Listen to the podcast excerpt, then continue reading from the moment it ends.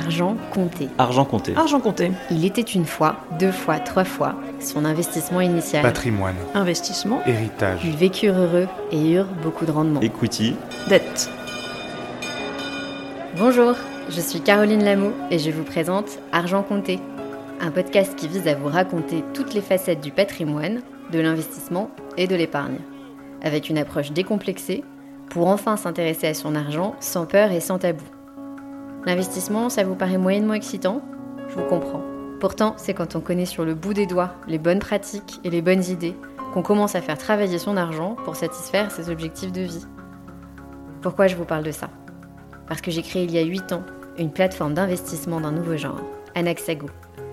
L'idée était de donner accès à l'investissement dans des opportunités uniques et performantes pour tout le monde. Huit ans plus tard, nous avons plus de 100 000 membres investisseurs et presque autant de conseils donnés et d'interrogations racontées. Le point commun La peur de se tromper, de perdre son argent ou encore de rater des occasions en or. C'est pour ça que je lance Argent Compté, parce qu'il est temps de changer et de lever tabous et angoisses pour vous livrer à la fois les conseils des meilleurs experts, leurs meilleures pratiques et leurs bonnes idées, mais aussi explorer les biais cognitifs et les craintes liées de tout temps à l'argent.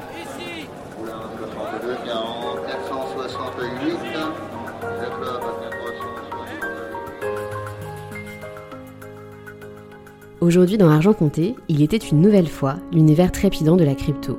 Ce sont les activités mouvementées des derniers mois qui m'ont convaincu d'enregistrer un nouvel épisode dédié à l'univers des crypto-monnaies, mais également des NFT. Car j'ai aujourd'hui la chance de recevoir Jean-Michel Payon, Chief of Staff de Ledger, la licorne française qu'on ne présente plus. Outre sa très belle carrière financière, Jean-Michel, et tout le monde ne le sait pas, est un très grand amateur d'art. Il est donc passionnant à écouter sur le phénomène des NFT. Profitez bien de cet épisode exceptionnel. Bonne écoute Bonjour Caroline, bonjour à toutes et à tous. Je suis hyper contente de t'avoir euh, sur le podcast. Je sais pas si vous mais la personne qui a organisé le rendez-vous m'a dit euh, mon mari est un fan absolu de Jean-Michel Payon.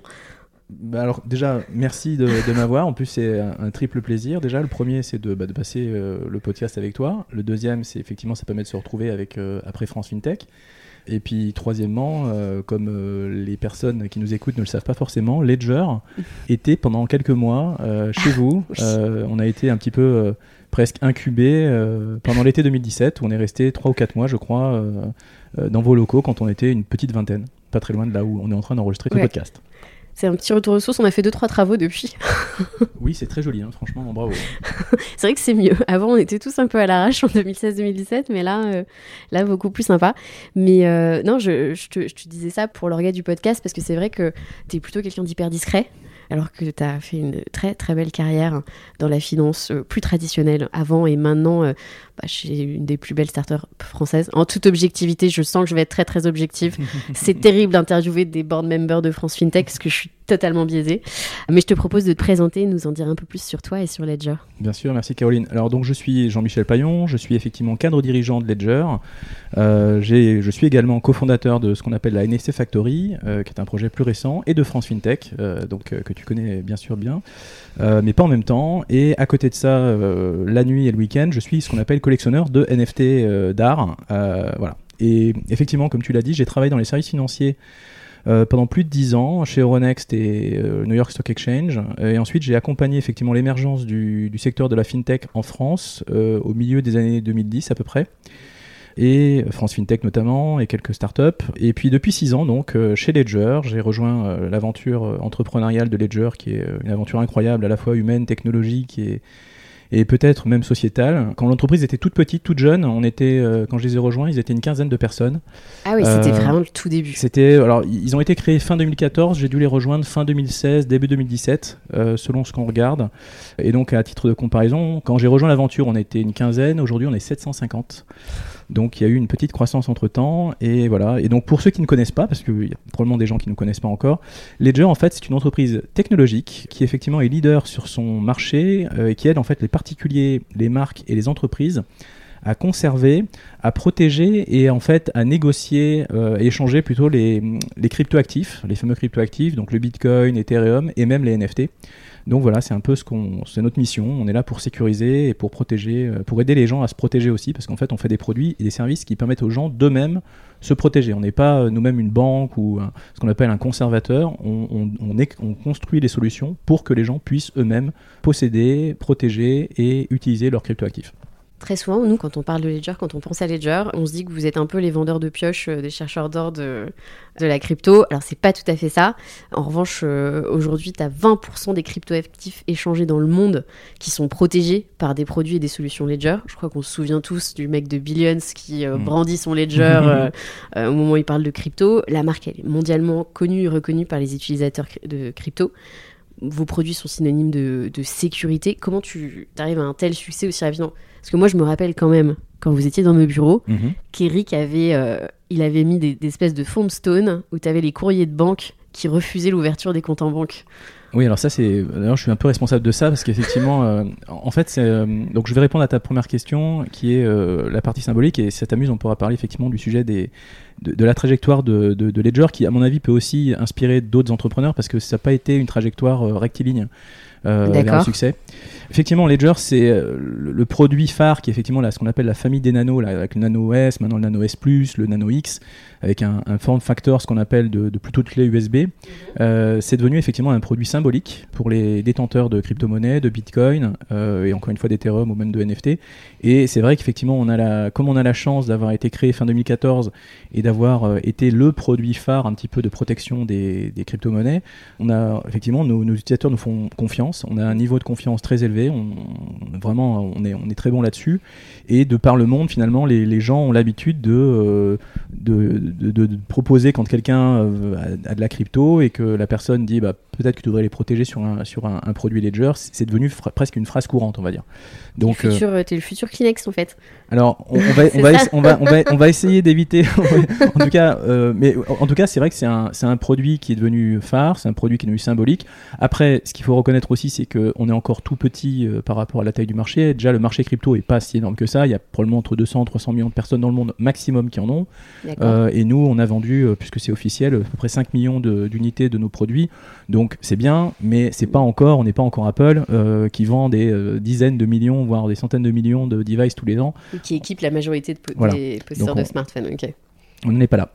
Et juste pour terminer peut-être sur l'anecdote que tu mentionnais effectivement avec les, courriers des banques que Eric avait gardé près de son bureau euh, mm. en 2017-2018, c'était moi qui avais eu l'idée parce qu'effectivement un peu parce que bon déjà ça a été effectivement difficile. On a eu plusieurs euh, énormément de banques euh, probablement toutes les banques de la place de Paris qui nous ont euh, soit fermé les comptes soit refusé d'ouvrir un compte. Et à l'époque et donc j'avais dit à Eric à l'époque bah écoute ce serait pas mal Eric est donc le, CEO et qui maintenant passe dans qui va être mon associé et que je salue si jamais il nous écoute. Donc Eric effectivement je lui avais dit bah ce serait bien qu'on garde les courriers de, de refus et ou de fermeture parce que bah, probablement que ces gens-là, déjà, ça nous, ça, bon, ça, ça, nous donne une énergie particulière quand ouais. le matin et, et, tu dis, ok, bah, les gens croient pas en nous, bah, on va leur montrer qu'ils ont, qu'ils ont pas forcément raison de nous, de, de nous bloquer l'accès au, au, compte bancaire. Et puis d'autre part, un peu plus tard, peut-être que quand on sera un peu plus euh, légitime entre guillemets, ces, ces, mêmes banques viendront toquer à la porte et donc on pourra leur dire, bah, voyez, euh, il y a quelques années, euh, vous n'avez pas voulu forcément nous ouvrir un compte, donc voilà. Donc c'est pour l'anecdote, mais c'est bon, c'est intéressant et encore une fois, je pense que pour les entrepreneurs, ça montre aussi la, la résilience qu'il faut avoir quand on est entrepreneur parce que c'est pas un chemin tout à fait tranquille.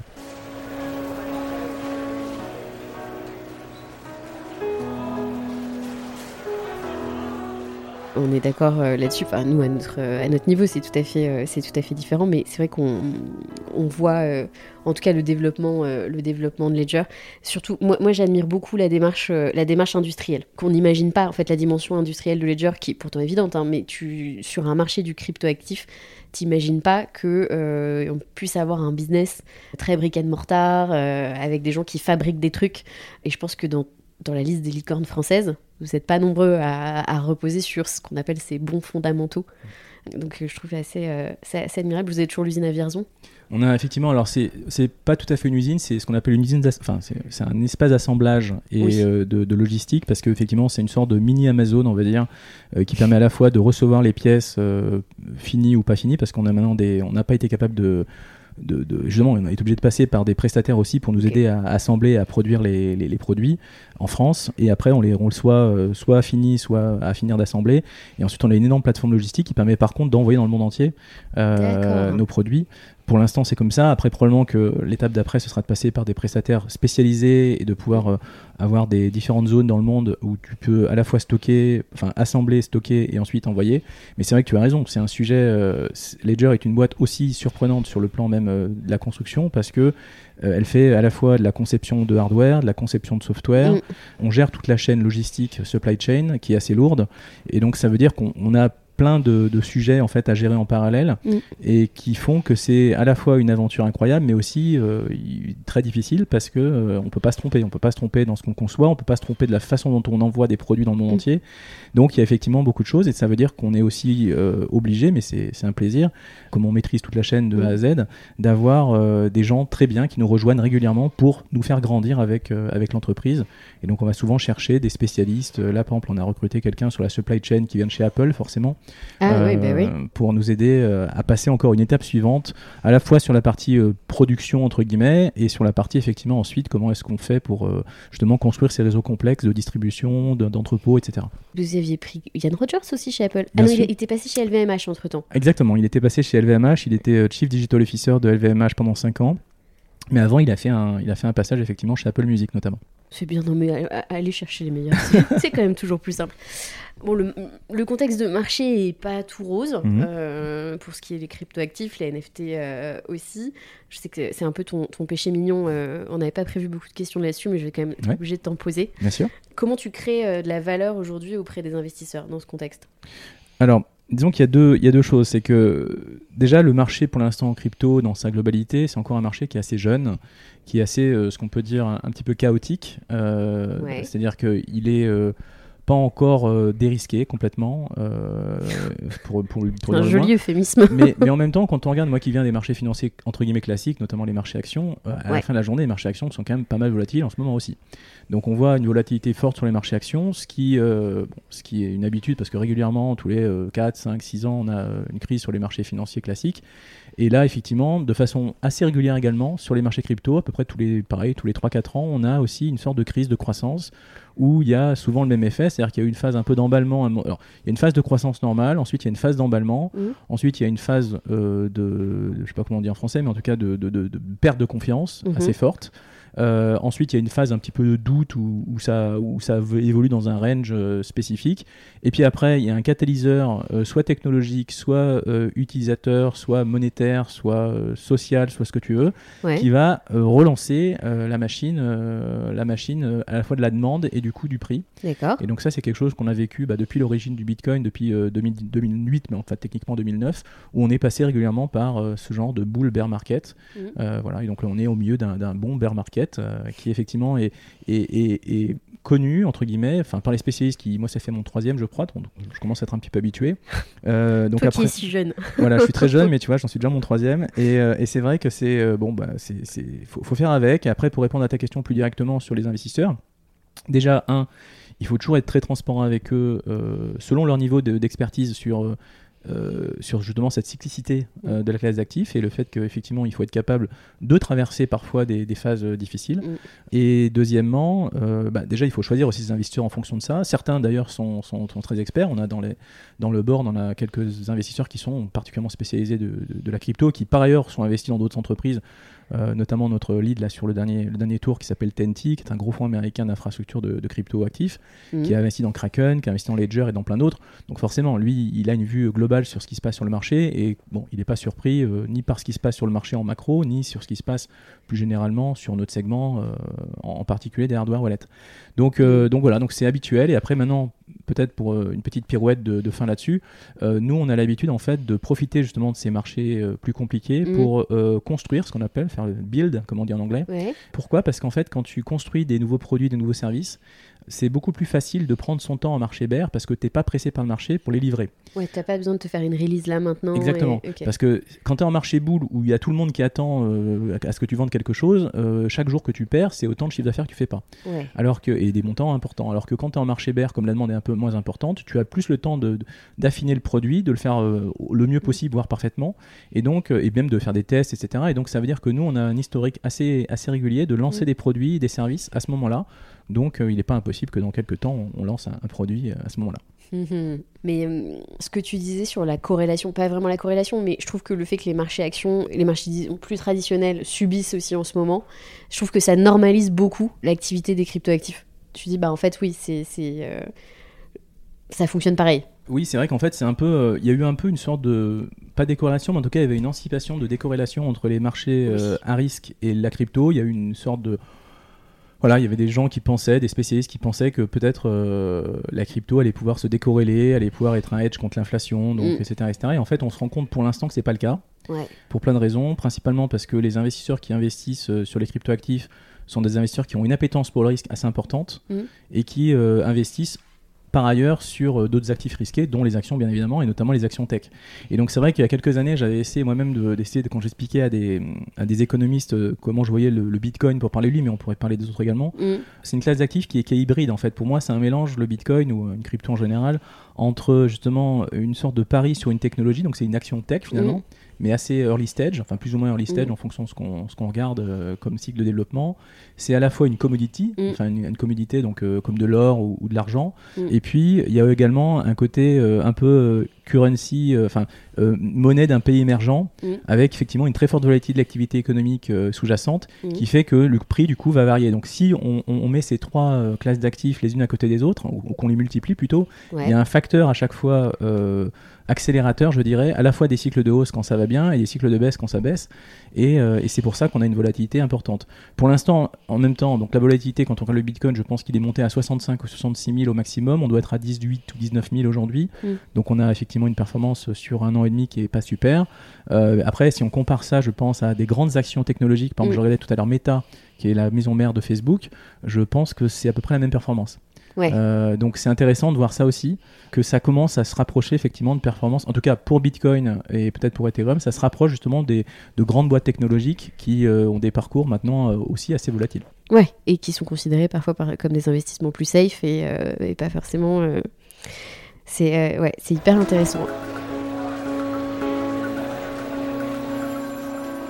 On va passer à une partie. Donc toi, tu un grand amateur d'art avant que les NFT euh, n'existent. Je, je, rapprochais des NFT parce que les NFT, ça peut servir à plein de trucs, mais il y a quand même beaucoup un gros focus sur le sujet de, de, la production artistique.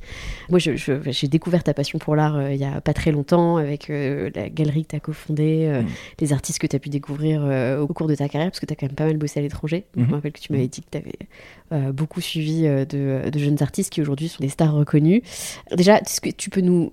allez, je, suis obligée, hein, mais une définition de base du NFT alors, je vais essayer de schématiser à outrance, donc désolé pour les puristes qui vont trouver que je suis euh, un peu simpliste. Euh, pour moi, le, NFT, enfin la technologie sous-jacente du NFT, c'est la capacité à prouver la rareté numérique. Qu'est-ce que c'est la rareté numérique? Si euh, tu crées un super dessin digital sur ton ordinateur avec Paintbrush ou un truc un peu plus perfectionné, Photoshop, mmh. et que tu fais une œuvre magnifique, une photo modifiée ou un tableau, n'importe quoi, et que tu l'envoies à quelqu'un, l'objet, il est duplicable à l'infini. Rien ne l'empêche ensuite, une fois qu'une personne l'a reçu, de le copier sur son ordinateur et l'envoyer au monde entier. Mhm. Donc ça veut dire que si tu voulais la vendre parce que quelqu'un la trouve jolie mhm. euh, ou pense que ça va être une pièce de collection plus tard, en fait c'est pas possible parce que tu n'as aucune façon de garantir que cette œuvre est unique ou éventuellement la, dupliquer euh, à 10 exemplaires, etc. L'avantage des NFT, c'est qu'en fait, en se reposant sur la technologie, et ça c'est important, sur la technologie des blockchains publiques, donc Ethereum principalement, mais il y a d'autres blockchains qui permettent de, créer des NFT, d'émettre des NFT sur la blockchain. En fait, sur la blockchain, il va y avoir effectivement euh, dans un smart contract, ce qu'on appelle un contrat intelligent, il va y avoir ce, cette image euh, enfin le lien vers cette image plutôt, euh, qui va être sur un autre, euh, un autre endroit, mais qui va permettre de garantir que cette image, que, que, ça, que son existence, que, son, que la description de ce qu'il y a dans cette image est bien unique, ou en tout cas avec une rareté spécifique déterminée. Mhm. Alors, c'est une discussion un petit peu longue euh, pour arriver à la conclusion, mais fondamentalement, ce qu'il faut retenir, c'est que c'est la première fois dans l'histoire euh, technologique qu'on a trouvé une technologie qui garantit de façon mathématique et à privé pour l'instant impossible à, casser, la rareté numérique, ce qui n'était pas possible avant. D'accord. Et donc la rareté qui fait toute la valeur d'une œuvre d'art Exactement. Brick and mortar. Donc les NFT, ça a explosé quand? C'était l'année dernière? Alors euh, oui, je crois que c'était à peu près en fait le moment un peu le moment euh, qui a déclenché tout, c'est euh, la vente de Beeple qui est en mars 2021 qui a surpris tout le monde, y compris d'ailleurs les, spécialistes entre guillemets des NFT qui étaient déjà dans le marché. Il y a eu cette vente là qui était chez Christie's, je crois que c'était à Hong Kong ou, un, endroit comme ça, et la vente effectivement de Beeple qui était les 5000 premiers jours de sa production, parce qu'en fait c'est quelqu'un qui, c'est un artiste digital qui depuis effectivement très longtemps produisait chaque jour un, fichier, enfin une œuvre digitale. Pendant très longtemps il il, pas, il la produisait, mais ça ne servait à rien parce qu'il pouvait justement pas la, protéger. Mhm. Et puis il les a rassemblés dans un seul fichier, euh, qui était un super NFT de 5000 euh, œuvres, on va dire. Et euh, ça a été vendu, je crois de mémoire, 69 millions de dollars.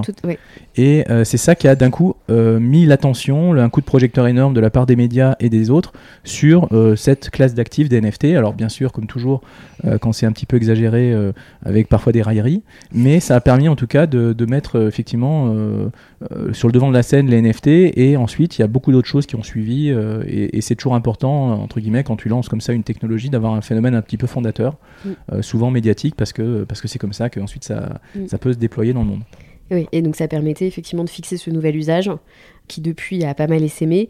Est-ce que tu sens qu'il y a un essoufflement? Est-ce que euh, c'est toujours le bon moment pour créer sa marketplace NFT Est-ce que l'engouement est toujours présent sur ce type alors, il y, a plein de. C'est une très bonne question. Il y a plein de réponses à ça. La première réponse, c'est que déjà, encore une fois, on est sur un marché qui est pour l'instant tout petit. Euh, encore plus que. Encore plus petit que la crypto. Les chiffres estiment qu'on a à peu près entre 2 et 3 millions de personnes dans le monde qui ont des NFT. D'accord. 3 millions. Donc c'est euh, très peu. C'est euh, comme je dis tout à l'heure, on est à peu près 200 à 300 millions de personnes dans le monde qui ont de la crypto. Donc 2 à 3 millions qui ont des, euh, qui ont des NFT, c'est-à-dire 1%. Euh, il y a très très peu de gens qui en ont. Donc ça c'est le premier commentaire. Le deuxième commentaire c'est qu'il y a eu différentes vagues on va dire et là on est plutôt dans une vague euh, plutôt en baisse on va dire ce qui est tout à fait normal mhm. parce qu'il y a eu un très gros engouement. Il y a eu effectivement pas mal de projets qui étaient un peu, pour moi c'est un peu le parallèle avec Internet en, en 2000, c'est-à-dire qu'en fait il y a eu quand même pas mal de projets qui n'étaient pas forcément très tenables et très soutenus par des, la réalité soit artistique, soit même économique ou autre. Et donc on a pas mal de projets qui, qui, vont nulle part, quoi, concrètement.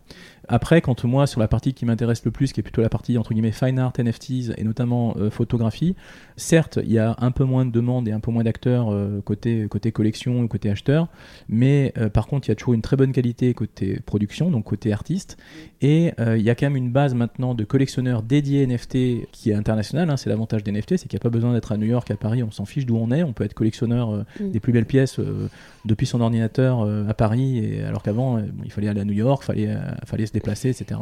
Ou fallait connaître le galeriste ou la marchand d'art qui pouvait te donner accès à un nouveau Banksy ou je ne sais quoi.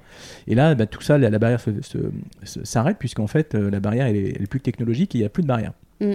Et donc effectivement, on a une nouvelle génération à la fois d'artistes et de collectionneurs qui sont arrivés là, depuis quelques années et qui, euh, du coup, bah, euh, font leur marché. et un peu comme on avait effectivement historiquement euh, quand tu vois les grandes ventes chez Christie's de certaines pièces, euh, euh, Malevich ou autres, souvent tu as 2, 3, 4 collectionneurs mondiaux qui, peuvent, qui se battent sur des valeurs à plusieurs dizaines de millions parfois.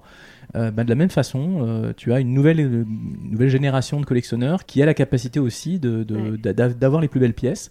Et donc on a vraiment en fait un, un peu le marché coupé en trois, je dirais. Il y a pour commencer le marché du bas entre guillemets qui, effectivement souffre aujourd'hui parce qu'il n'y a pas vraiment ni de qualité, ou alors en tout cas il y a beaucoup d'artistes qui ont du mal à émerger et, à se rendre visibles, parce que c'est aussi ça la complexité.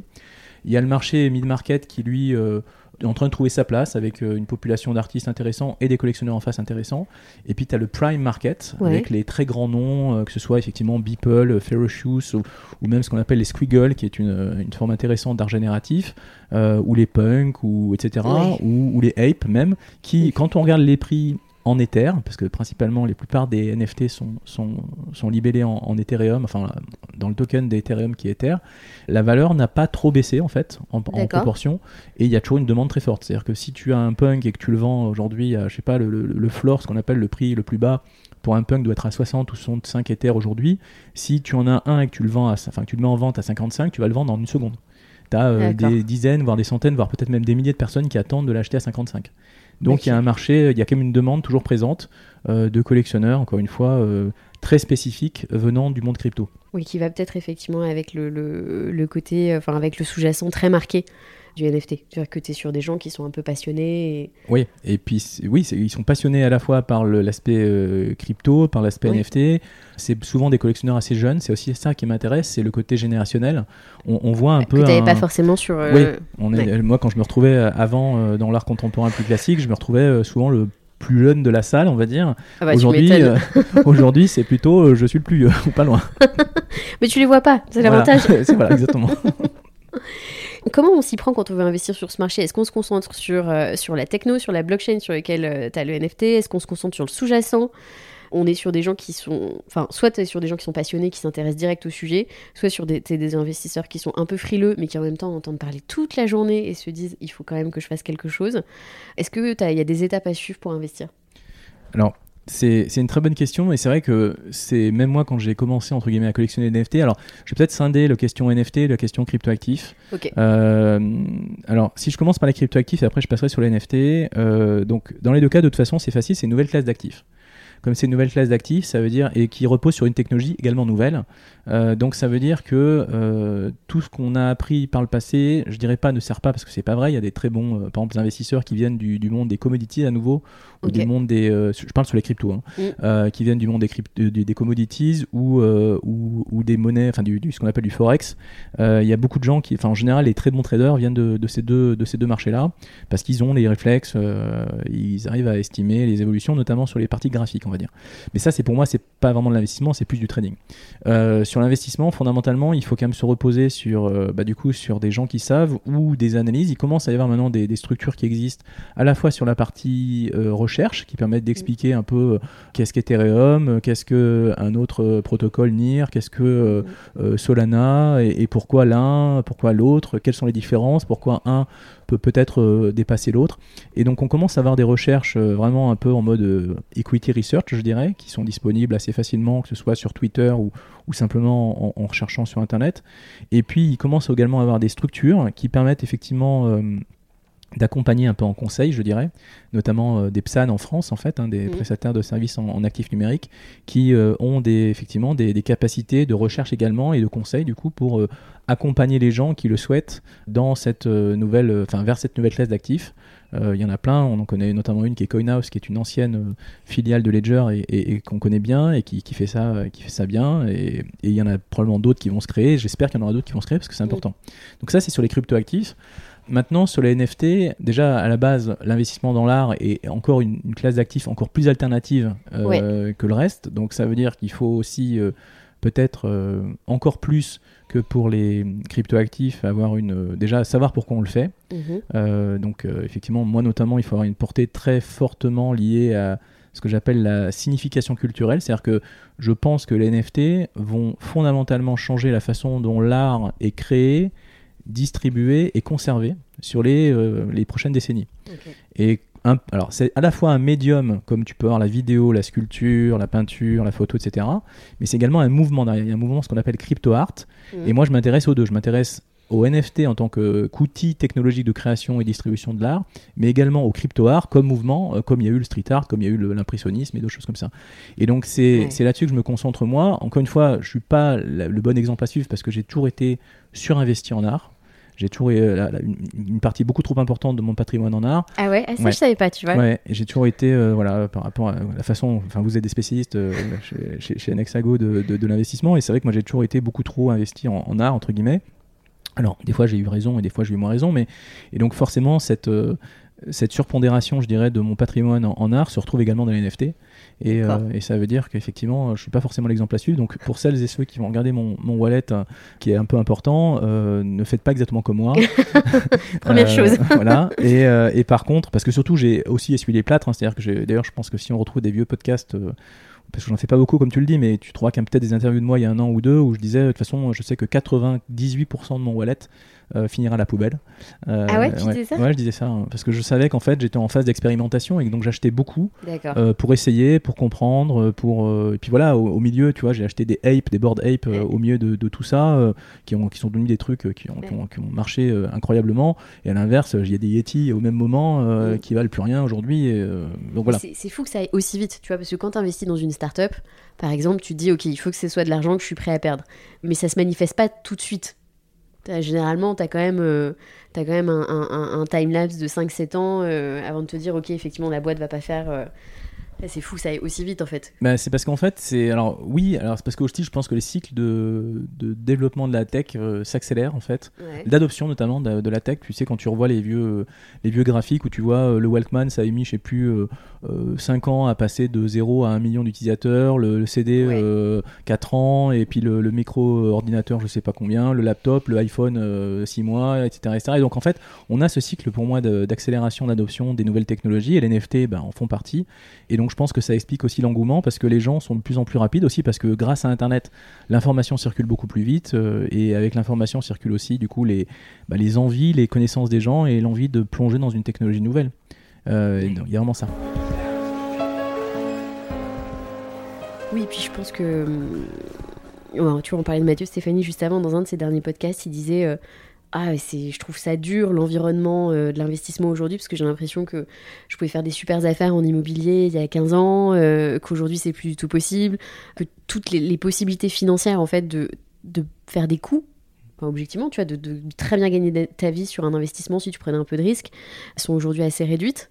Et moi j'ai le sentiment que euh, c'est ce que voient beaucoup d'investisseurs dans les cryptoactifs et les NFT. C'est vraiment, c'est un peu le nouvel Eldorado où on se dit il y, y, a des trucs à faire et si tu t'y mets bien suffisamment tôt, potentiellement tu fais beaucoup d'argent. C'est probablement, effectivement, comme toutes les classes d'actifs nouvelles, il y, a plus, il y a des opportunités, il y a aussi des risques, donc il faut faire attention hein, là-dessus, on, on, le dit aussi. Et, euh, mais probablement, effectivement, un peu comme ceux qui ont investi dans Google en 2000 ou des choses comme ça, il y aura probablement des, des beaux retours sur investissement pour ceux qui, en tout cas, souhaitent investir, que ce soit dans les cryptos ou dans les NFT, sous un aspect effectivement investissement financier. C'est marrant parce que j'avais fait un premier podcast avec, euh, sur la crypto avec des gars que j'aime bien, euh, les gens de Wharton. Oui, bien sûr. On n'interviewe pas que des gens qui ont eu des bureaux chez Anex à gauche, je te rassure. Et Charlie m'avait dit un truc, il me dit T'es une Bitcoin maximaliste. Parce que, parce que moi, j'ai dû acheter du Bitcoin il y a un certain nombre d'années en me disant je n'y toucherai jamais en fait. Déjà parce que je pense que si tu... Enfin, je me rappelle trop de mon équipe en 2017 en train de regarder les trucs mm. faire comme ça. Parce que moi mes bitcoins doivent dater de 2013, peut-être 2014 ou plus tard. Waouh. Et tu... Bon, je... à mon avis, euh, j'ai rien mis, hein. j'ai mis pas grand chose. Mm et je, pensais avoir mis plus, mais à mon avis, tu vois, je lui divisais en deux et m'acheter une paire de pompes avec le reste. c'est tout moi, ça. La, chaussure la plus chère de la, la, chaussure la plus chère de la, de la terre. Ouais, ouais. Je pense que je vais la garder. Euh, je, la, je, à mon avis, un très joli escarpin à l'époque. Mais en me disant, ok, c'est vraiment un investissement financier. Genre, je, je, je veux voir ce que ça donne.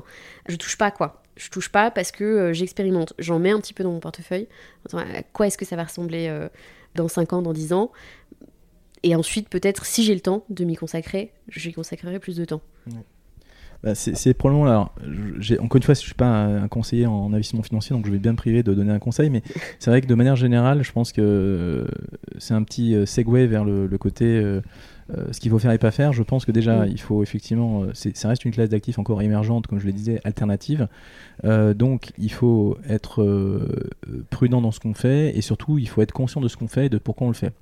L'exemple que je donne toujours sur le plan construction d'un portefeuille classique, théorie de Markowitz et tout ça, c'est en fait, c'est quel pourcent tu es prêt à prendre de risque sur ton portefeuille et quel retour tu as attendu. Typiquement, si on a un portefeuille de 100 et qu'on met 1% sur la crypto et que ce 1% fait, admettons, x10 sur 5 ans, mm. bon, le 100 va devenir 110, même si, les, enfin plutôt 99, donc ça fait 100, bah 109.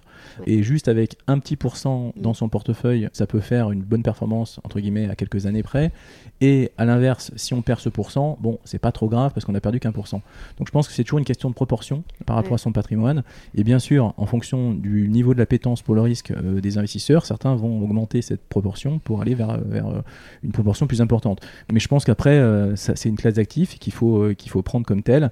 Après, en termes d'investissement, puis après, il y a peut-être aussi en termes, comme tu le dis, expérimental. C'est-à-dire qu'il y a aussi le côté de participer à une aventure technologique qui modifie euh, potentiellement aussi euh, pas mal de choses et euh, de se dire effectivement peut-être dans 20 ans le bitcoin que tu as probablement acheté en 2013-2014 je sais pas 100 ou 200 dollars ben ce sera effectivement même si tu n'en as eu qu'un seul mm. si ça vaut plus déjà ça vaut plus aujourd'hui mm. ben tu seras peut-être quand même bien content de l'avoir ouais et peut-être que les usages auront changé et que j'aurai besoin de ce bitcoin pour vivre parce que on sera passé sur une économie où tu auras besoin de bitcoin soit pour voyager soit, enfin je, je, je me me, lance dans une dystopie euh, totale, mais je me dis, t'es pas expert, mais pas rater un usage.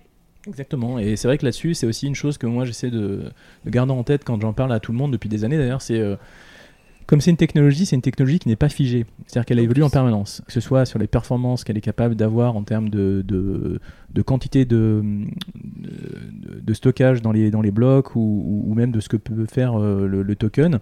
C'est exactement, euh, donc c'est le cas pour Bitcoin, mais c'est également le, cas pour Ethereum. Les, NFT, techniquement, euh, notamment le RC721, qui est la sous-partie du protocole Ethereum qui a, qui a permis de créer les NFT, c'est quelque chose qui a été créé techniquement, je crois, en juillet 2017 et euh, ça a été popularisé euh, à peu près à partir de fin 2019-2020.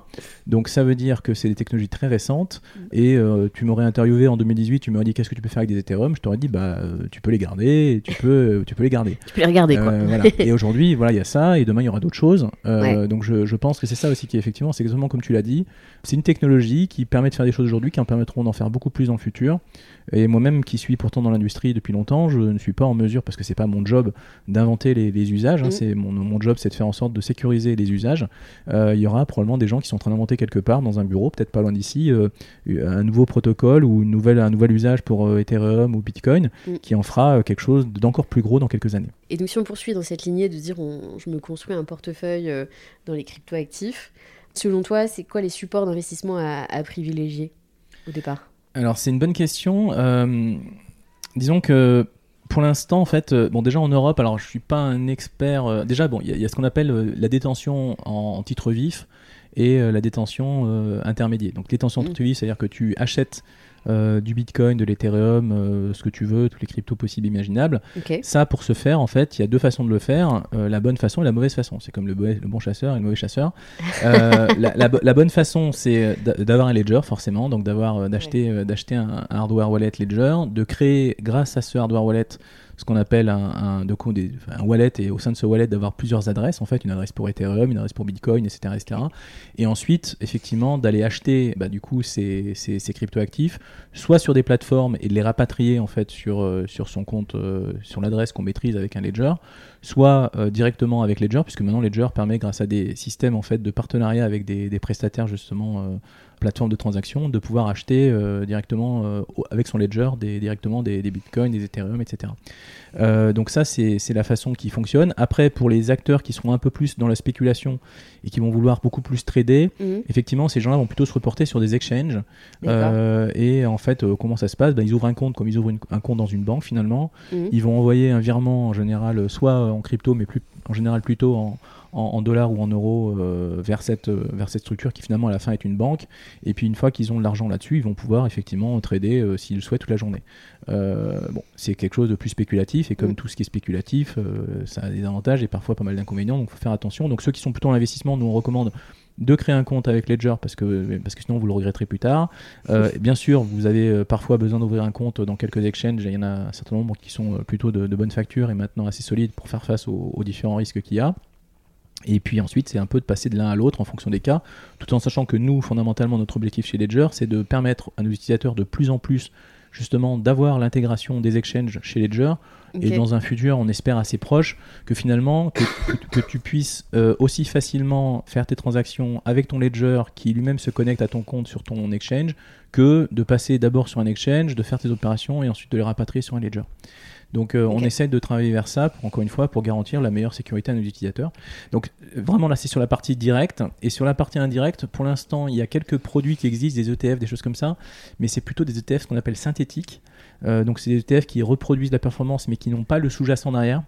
Euh, donc ce qui est un peu ennuyant parce que c'est souvent des contrats de swap ce qu'on appelle donc en fait c'est le gestionnaire qui va s'engager avec une contrepartie qui va s'engager à lui livrer etc etc mais bah, pratique, ils ne liront pas. Oui. Et en fait, c'est plutôt ce qu'on appelle des contrats pour la différence. Et donc, c'est pas encore euh, malheureusement euh, comme l'or, par exemple, où tu peux acheter de l'or avec euh, des ETF dédiés, où du coup, le, le- le- le- le- la société de gestion qui gère le ETF va acheter de l'or à chaque fois que tu ach- tu achètes de, de- de- un ETF, des parts d'ETF. Et là, pour l'instant, c'est pas encore le cas, notamment parce qu'aux États-Unis, pour l'instant, le- les différents régulateurs locaux l'empêchent. Ils n'ont pas permis la, la mise en place de- d'ETF basés sur le Bitcoin en propre. Ah, mais je savais pas du tout. Tu vois, tu m'apprends un truc là. euh, Parce qu'effectivement, l'ETF, euh, c'est le bon moyen de toucher l'investisseur privé, en fait. Oui. Euh, l'investisseur privé, en... le petit porteur en bourse.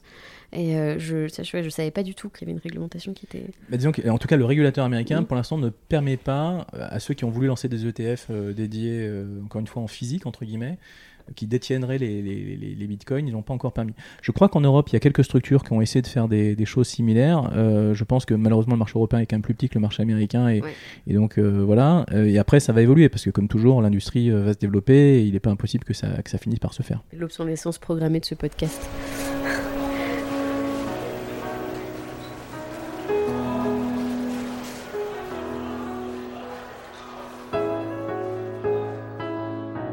Les cryptos, on parle d'un marché sur lequel tu as, enfin, il y a plein d'idées reçues, des différences culturelles. Tu disais qu'il y a une taille de marché euh, hyper différente euh, en Europe et outre-Atlantique. C'est quoi les grosses différences et les grosses idées reçues sur le secteur? Alors bien évidemment, les grandes tartes à la crème qu'on subit depuis des années, c'est euh, le côté financement du terrorisme, euh, Ah, tout aime, blanchiment d'argent, euh, financement des activités euh, illégales en général. Alors là-dessus, c'est assez facile. Ben, il suffit juste de, de prendre son petit ordinateur et de googler. Il y a une société assez grosse qui est américaine, qui s'appelle Chain Analysis.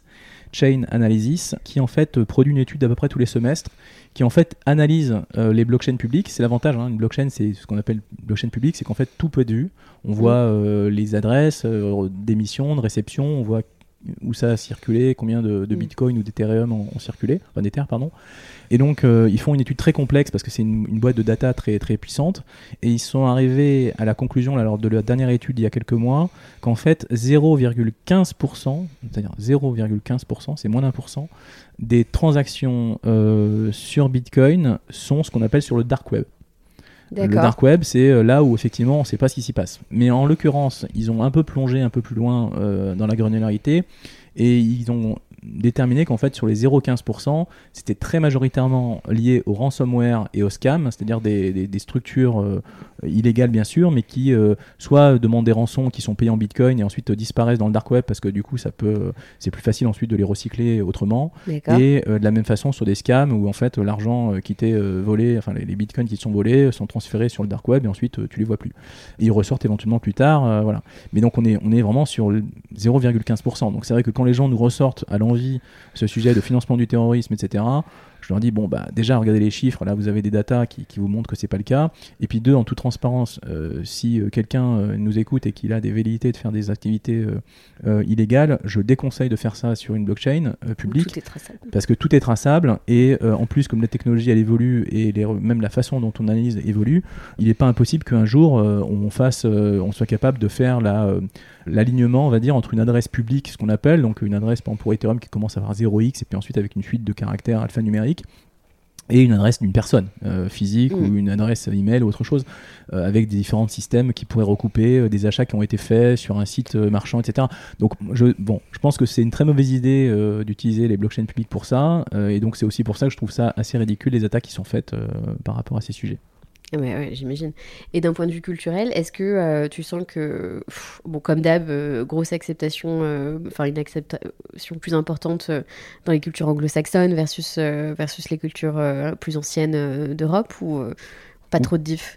Alors, si, quand même, si, si on voit, on voit en tout cas, au début, c'était pas tout à fait le cas, parce que d'ailleurs, notamment Ethereum était plus Europe, avait un, un centre de gravité plus européen. D'ailleurs, c'est encore un peu le cas, je pense, sur, euh, sur le plan technologique. Mais par contre, en termes d'usage, effectivement, les Américains, notamment, ou les Canadiens. euh, alors en fait, on a plusieurs pôles, on va dire géographiques. On a l'Amérique du Nord, effectivement, avec les États-Unis et, et le Canada, où ils sont très, euh, bon, ils ont, ils ont vraiment plongé dedans euh, de façon assez, assez euh, presque grand public, je dirais. Ensuite, on a d'autres pays, d'autres zones qui sont, que ce soit l'Amérique du Sud ou, ou, d'autres zones qui effectivement regardent le sujet euh, crypto plus pour eux, pour un, côté épargne, parce que malheureusement, ils ont des, devises qui sont euh, fortement chahutées euh, avec un niveau de volatilité qui est supérieur quasiment au, Bitcoin, et surtout avec une saisie comme c'est le cas malheureusement dans pas mal de pays, des, comptes bancaires qui empêchent en fait les gens d'accéder à leur épargne. Donc de ce point de vue-là, il y a une utilisation aussi dans ces pays-là du Bitcoin notamment qui, est assez, importante. En Europe, on a, a une adoption qui, est en cours. Les chiffres sont très compliqués à, donner, donc je pourrais pas donner, euh, dire euh, combien de pourcents de la population française en a, mais on est encore vraiment au début. Hein. on est vraiment euh, peut-être 3 à 5%. des personnes disent 10%, mais moi je pense plutôt 3 à 5%. Ouais ce côté euh, se gommer un peu le risque pays. Enfin moi je pense vraiment à ça quand, quand on vit en France, on a la chance d'être dans une, dans une très belle démocratie euh, et on n'a pas les mêmes sujets euh, que tu peux avoir au Liban. Mais pour moi, en tout cas pour moi, Bitcoin me, me sert à ça, à se dire je me gomme mon, risque pays et mon risque monétaire. Euh. C'est une approche, et d'ailleurs, il y a eu malheureusement euh, un événement récent là, qui, est arrivé au mois de février avec l'Ukraine, et il y a eu pas mal de gens qui ont quitté l'Ukraine euh, à cause de la guerre, forcément, et, et, qui, effectivement, n'ont rien pu emporter avec eux, hein, parce qu'ils ne pouvaient pas prendre avec eux leurs affaires physiques, mais qui ont pu, du coup, soit convertir leurs actifs financiers, bancaires en crypto, et donc partir avec, parce que finalement, c'est transportable sur un problème. Sur un ledger, bien sûr, et puis même, euh, voilà. Et, et, d'autres, et donc, on a effectivement pas mal de gens qui, qui ont pu, euh, grâce à ça, euh, transporter un peu de un peu d'actifs financiers avec eux. Et, donc ensuite il aura servi à pouvoir bah, se vivre en fait tout simplement. Et donc ça effectivement c'est pour moi aussi un cas d'usage qu'on n'a pas trop sur lequel il n'y a pas eu trop de communication pour des bonnes et des mauvaises raisons j'imagine. Mais, mais, mais en tout cas c'est un vrai cas d'usage. Et pour ceux qui malheureusement ont, on a malchance de connaître des, temps de guerre ou, des moments un peu plus compliqués sur le plan monétaire, inflationniste et compagnie. Euh, du coup, c'est vrai que c'est un, système qui permet de, euh, peut-être pas d'échapper complètement, mais en tout cas de, s'en protéger pour une partie. Ouais. et puis je pense que, enfin, moi je trouve ça dommage qu'on en, tu vois, j'en avais pas conscience, je me suis posé la question je me suis dit, si je me retrouve dans cette situation euh, demain, tu vois, j'ai des, des, pensées très très positives en ce moment. Mais Macron n'aide pas avec euh, son discours euh, aux Nations Unies cette semaine. Et je me suis posé la question, tu me dis, est-ce qu'il y a des enfin, est-ce qu'il y a des, dans les 5 millions ou 7 millions de personnes qui ont fui l'Ukraine depuis le mois de février, est-ce que tu as des gens qui se sont dit, ok, je convertis tout je me barre avec et pour s'assurer? Et je pense que c'est important de communiquer là-dessus, tu saches que c'est une option. C'est peut-être dangereux de dire je fais confiance au créateur de Bitcoin plutôt qu'à un autre État, mais ça fait partie des solutions qui sont à ta disposition en tant que citoyen. Exactement. Et d'ailleurs, je crois qu'il y je crois que c'était avant-hier, j'ai vu une étude, euh, je ne sais plus dans Statista, qui montrait que sur à la fin du premier semestre 2022, ils, avaient essayé de faire une, euh, une, répartition géographique des plus grands pays par lesquels euh, les gens avaient des, cryptos, etc. Et je crois que bien sûr l'Ukraine était montée en flèche. Ah. je crois que l'Ukraine était numéro 3, alors qu'avant c'était peut-être numéro 7 ou 8 ou 10, je ne sais pas. Donc il y a effectivement une forte augmentation de, de ça.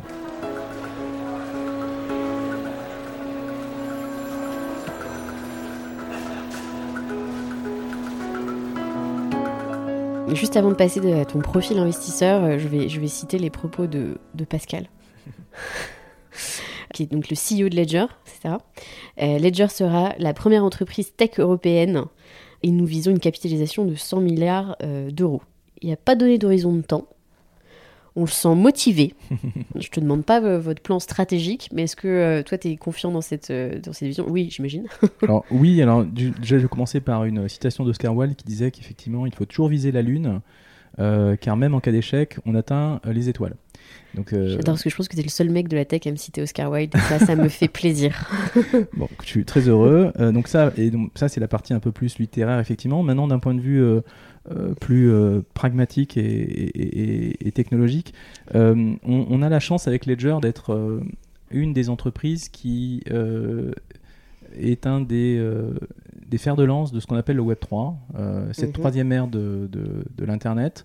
Une ère qui va avoir, en fait, comme souvent dans la technologie, un changement d'utilisation et un changement donc de leadership mhm. qui va d'abord se faire lentement et puis qui d'un coup va s'accélérer. C'est toujours comme ça que se passent les cycles de développement technologique, c'est que d'abord c'est un petit peu vivotant, et puis d'un coup il y a une adoption qui est forte, et donc le Web 1, c'est 91 jusqu'à 2005, euh, avec euh, la première ère d'Internet assez basique, où en fait tu as l'information mm. qui est publiée, et puis tu te contentes de, de la lire, et, c'est mm. tout.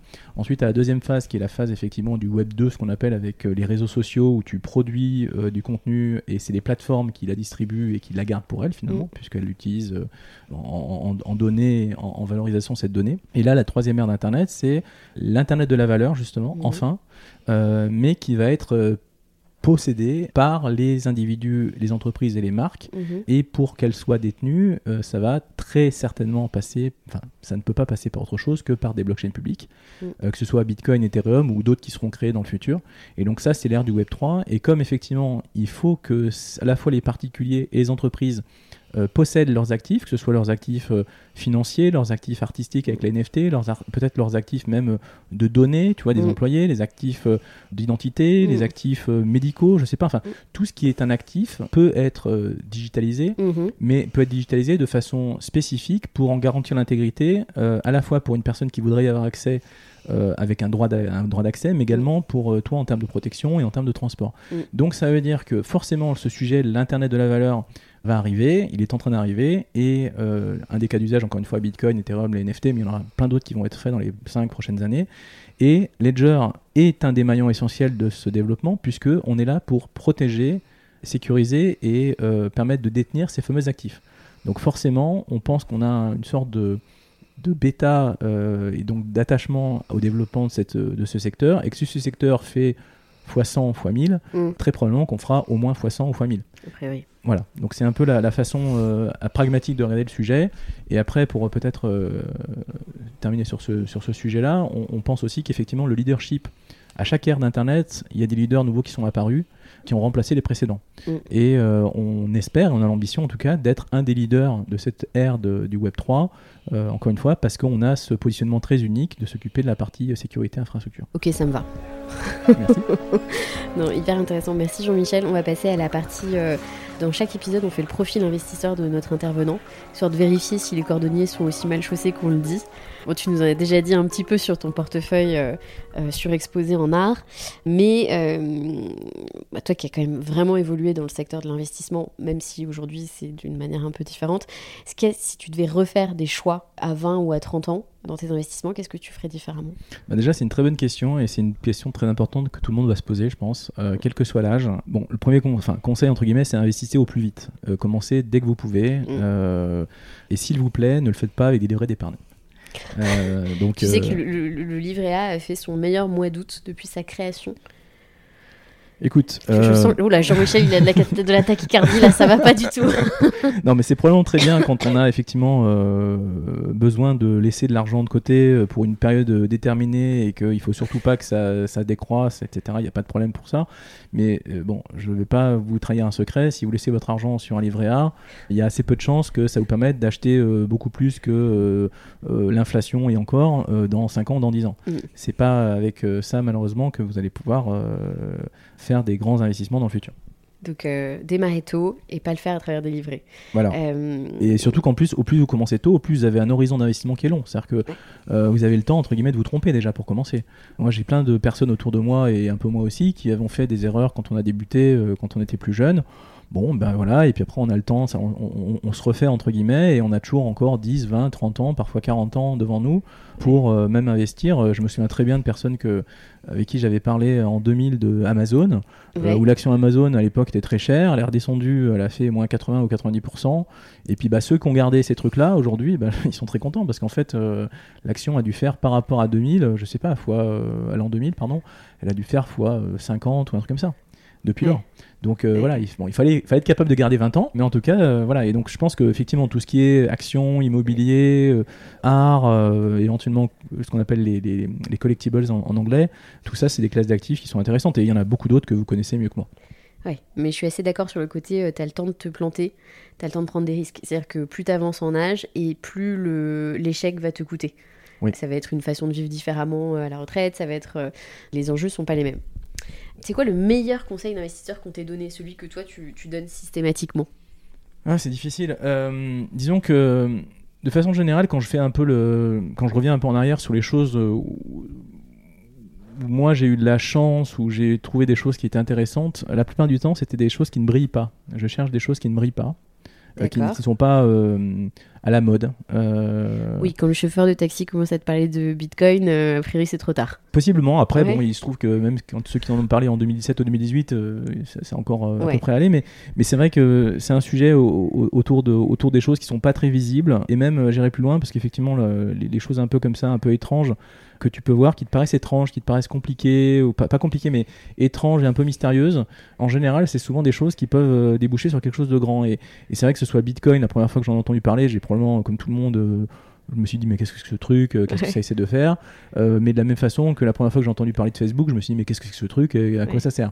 Donc, euh, je pense qu'en général, la première fois qu'on est exposé à quelque chose de très innovant, le réflexe humain, c'est quand même d'être plutôt en mode euh, en retrait et plutôt pushback que embrasser le- le- l'innovation et essayer de comprendre.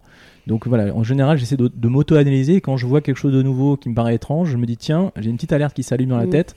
Il faut peut-être que je m'y intéresse un peu plus parce que peut-être que ça va être intéressant. La dimension mystique de l'investissement. Complètement. C'est top. Est-ce qu'il y a des règles particulières que tu t'imposes dans tes investissements? Euh, alors déjà, je donne. euh, j'essaie de. Dans les règles d'investissement, j'essaye de, de faire en sorte de, même quand j'ai une conviction forte sur quelque chose, euh, que ce soit une classe d'actifs ou, euh, ou même une thématique d'investissement, Mm. malgré tout, euh, j'essaye de faire ce qu'on appelle du dollar cost average, euh, le DCA, qui est le fameux truc où en fait, au lieu de mettre all-in sur le sujet là Ouais. aujourd'hui, le 22 septembre ou je sais pas quoi, sur une classe d'actifs donnée ou sur une action ou sur une crypto, je vais plutôt mettre un petit peu et puis après je vais investir au fur et à mesure le, le reste que je veux investir. T'autoriser des paliers. Voilà, c'est-à-dire que par exemple, je sais pas, tu dis ok, je veux absolument mettre 100 sur l'action euh, Google. Ok. Euh, ben, ce que j'ai, ce qui est pas forcément, euh, voilà, mais en tout cas, je mettrai 10 aujourd'hui, et puis je vais segmenter les 10 prochains sur une fois par semaine, une fois par mois, en fonction de un peu de l'horizon d'investissement que je me, que je me laisse. Ouais. Et donc j'essaie de faire ça, ce qui va permettre. Par contre, il faut vraiment y croire à long terme. Ouais. C'est-à-dire qu'il faut se dire, ok, ça vaudra euh, beaucoup plus dans euh, Mm. 10 ou, ou 5 ou 10 ans. Mais c'est comme ça que je fais, et c'est notamment euh, bah, ce que je fais dans la crypto, par exemple. J'ai souvent fait ça, et c'est à peu près le seul conseil que je me suis permis de faire à des gens Mm. autour de moi quand ils m'interrogeaient à une époque sur le, sur le, Mm. sur le Bitcoin ou autre. Je disais, écoute, ne mets pas tout de suite, tu mets un petit peu, tu mets Mm. 10% aujourd'hui, puis tu mettras un peu au fur et à mesure. Et bon, si tu y crois encore une fois à moyen long terme, tu auras probablement un investissement qui aura un coût moyen pondéré qui sera euh, bah, moyenné euh, Mm. sur le long terme et qui te permettra de, de faire probablement une bonne affaire si le prix, bien sûr, a, a augmenté pendant cette période. C'est une bonne idée ça, tu vois, d'allouer un montant et ensuite de faire par palier.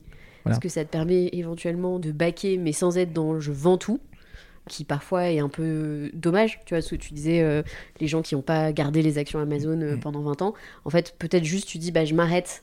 J'alloue pas la somme totale prévue. Ouais. Euh, en revanche, je garde ce qui est déjà investi parce que de toute façon, c'était, ça faisait partie de l'enveloppe entre guillemets à perte allouée sur le sujet. Hyper intéressant. C'est la première fois qu'on nous donne ce conseil. Je le note. Est-ce qu'il y a une personnalité du monde des affaires ou de l'investissement qui t'inspire en particulier? Alors, je suis venu avec deux noms, si tu me le permets. Euh, La première, c'est de l'entrepreneuriat, et après, je passerai à l'investissement. L'entrepreneuriat, c'est Olivier Goua, euh, qu'on connaît bien, euh, le chairman d'October, qui est à la fois un serial entrepreneur et maintenant un grand philanthrope, qui a fait plein de, plein de Mm. projets entrepreneuriaux dans sa vie à grand succès, et qui maintenant euh, se consacre aussi à des sujets philanthropiques, à la fois pour sa fondation Photo for Food, mais également euh, pour tout ce qui est l'Institut du cerveau, je crois, si je me trompe pas. Oui, tout à fait. Et donc moi je suis assez, euh, j'ai bah, j'ai déjà j'étais un fan d'Olivier avant même qu'on travaille ensemble chez, chez France FinTech parce qu'il avait fait un truc incroyable avec un 2 3 Venture en partant de rien. Ah bah et ça, voilà et donc un exemple à suivre pour pas mal de- d'entrepreneurs notamment FinTech mais pas que. Et, et voilà donc moi je suis assez admiratif d'Olivier. Donc ça c'est la partie entrepreneur. Et maintenant la deuxième personne que j'admire entre guillemets différemment c'est une personne qui s'appelle euh, Ray Dalio qui est le, le grand gérant euh, d'un grand hedge fund qui s'appelle Bridgewater, plutôt pour son approche euh, systémique en fait des sujets. Il a une approche très système, c'est-à-dire que il regarde tous les sujets de façon très globale. C'est ce qu'on appelle un macro investor, donc il regarde les grands sujets à des niveaux très très élevés globaux. Et notamment, il a écrit récemment un bouquin qui s'appelle en anglais désolé Principles for Dealing with the Changing World Order. Donc euh, principe pour de la gestion euh, d'un monde qui va changer euh, et qui en fait il s'est rendu compte d'une chose même si c'est une personne qui a probablement 65 ans je pense ou un truc comme ça Ah, tant que ça, je pensais qu'il était plus. je pense qu'il a 65 ou 70 ans honnêtement hein. Ah, je pensais qu'il avait la quarantaine, tu vois. Ah non, Ray Dalio, il, a, ouais, il, est, il est pas, il est pas tout jeune. Et, mais donc, il expliquait qu'effectivement, depuis, il avait travaillé donc depuis bah, 40 ou 50 ans sur les marchés Ouais. financiers en investissement. Qu'en fait, à chaque fois qu'il s'était trompé ou qu'il avait des grandes difficultés, c'était parce qu'il y avait des événements qui arrivaient qu'il n'avait jamais vécu de son vivant. Et euh, bien sûr qu'une fois qu'il a déjà vécu quelque chose, c'est plus facile de l'anticiper, etc., Mm. etc. Et donc il s'est dit, ok, je vais prendre du recul et je vais regarder sur les 500 dernières années ce qui s'est passé pour euh, voir les différentes crises qu'il y a pu avoir, les raisons de ces crises, qu'est-ce qui s'est passé, pourquoi les Hollandais à un moment donné étaient les, Néerlandais étaient les plus puissants, pourquoi ensuite c'est l'Empire britannique, pourquoi ensuite ça a été les Américains, etc. Et donc il, a regardé ces sujets-là, et donc ce, livre en fait traite de ce sujet pour essayer de prendre une hauteur tellement importante qu'il se dit voilà, il est possible qu'il y ait des choses qu'on n'a pas vécues notre vivant euh, tous qui vont nous arriver. Objectif, enfin, obligatoirement, ouais. Voilà, et c'est ça, je trouve ça assez intéressant. Et puis même derrière, d'un point de vue presque euh, personnel, il regarde aussi le sujet principles à nouveau sous un aspect même personnel, avec des règles un petit peu de, de fonctionnement euh, pour justement gérer ces, euh, ces biais comportementaux à la fois sur les investisseurs, Mm. enfin sur les investissements, pardon, mais également même à titre personnel, comment il réagit à certaines choses. C'est très, c'est très instructif. Euh, Mm. je, je prétends pas d'appliquer exactement ce qu'il dit, mais en tout cas, c'est c'est bien, c'est un bon livre à, à lire pour ceux qui s'intéressent au sujet. Ah bah écoute, comme j'ai avoir un peu de temps, euh, mon, mon mari me l'a- conseillé également, donc euh, tu vois, il faudrait que je l'écoute plus souvent. On avait fait un grand tour là sur, euh, sur les cryptoactifs, euh, les NFT. Pour ceux qui aimeraient aller un peu plus loin dans la problématique, est-ce qu'il y a des ressources en particulier que tu recommandes? Il y a énormément de ressources sur Internet. hein. C'est vrai que Ouais. c'est un secteur euh, à la fois crypto, NFT. euh, il y a beaucoup de choses. Euh, la complexité qu'il y a parfois, c'est que en fait, la neutralité n'est pas forcément de mise. Il y a beaucoup d'acteurs qui, euh, joliment dit. qui, qui vont, qui vont euh, plutôt euh, promouvoir soit un, soit, un soit un protocole, soit un coin en, en- en question. Et donc, donc faire un petit peu attention à ça. Donc effectivement, le, une des principales sources, je dirais, euh, de neutralité, c'est des sites euh, éducat- enfin, éducationnels, ce qu'on appelle euh, notamment Ledger. En fait, on a un site qui s'appelle Ledger Academy. hein, qui, Ah ouais qui- ouais, qui, qui permet d'avoir des... Alors, c'est plutôt sous l'aspect technologique, ça va permettre de présenter les différentes blockchains, à quoi sert Bitcoin, qu'est-ce qu'on peut faire avec, etc. Ah ouais Mais c'est assez bien fait. On a une équipe dédiée là qu'on avait, euh, qu'on a pris il y a quelques années, qui, qui a fait un travail remarquable, à la fois en blog, euh, mais également en vidéo. Donc il y, a- il y a pas mal de choses. Euh, donc voilà, ça c'est plutôt pour la partie neutre, parce que nous on est agnostique, donc on n'a pas, on donne pas de conseils d'investissement, on dit pas euh, ça c'est mieux que ça, etc., etc. Donc ça c'est un- une étape parmi tant d'autres. Ensuite c'est vrai qu'il y a pas mal de choses sur Twitter, euh, et c'est vrai que c'est principalement là qu'on va retrouver les, les sachants dans la cryptosphère du- de Twitter, avec effectivement la difficulté à naviguer.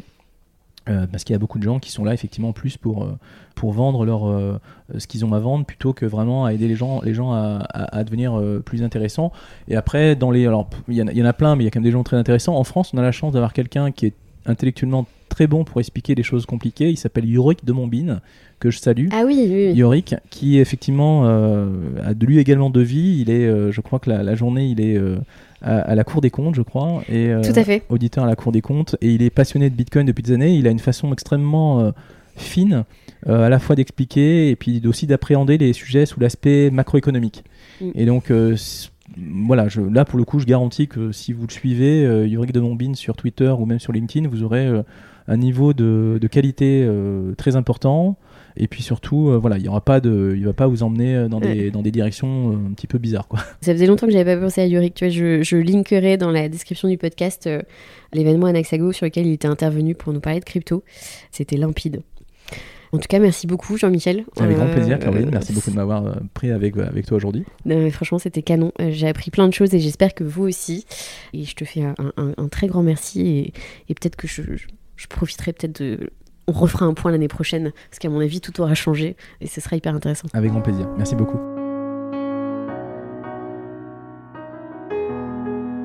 Merci d'avoir pris le temps d'écouter ce nouvel épisode d'Argent Compté.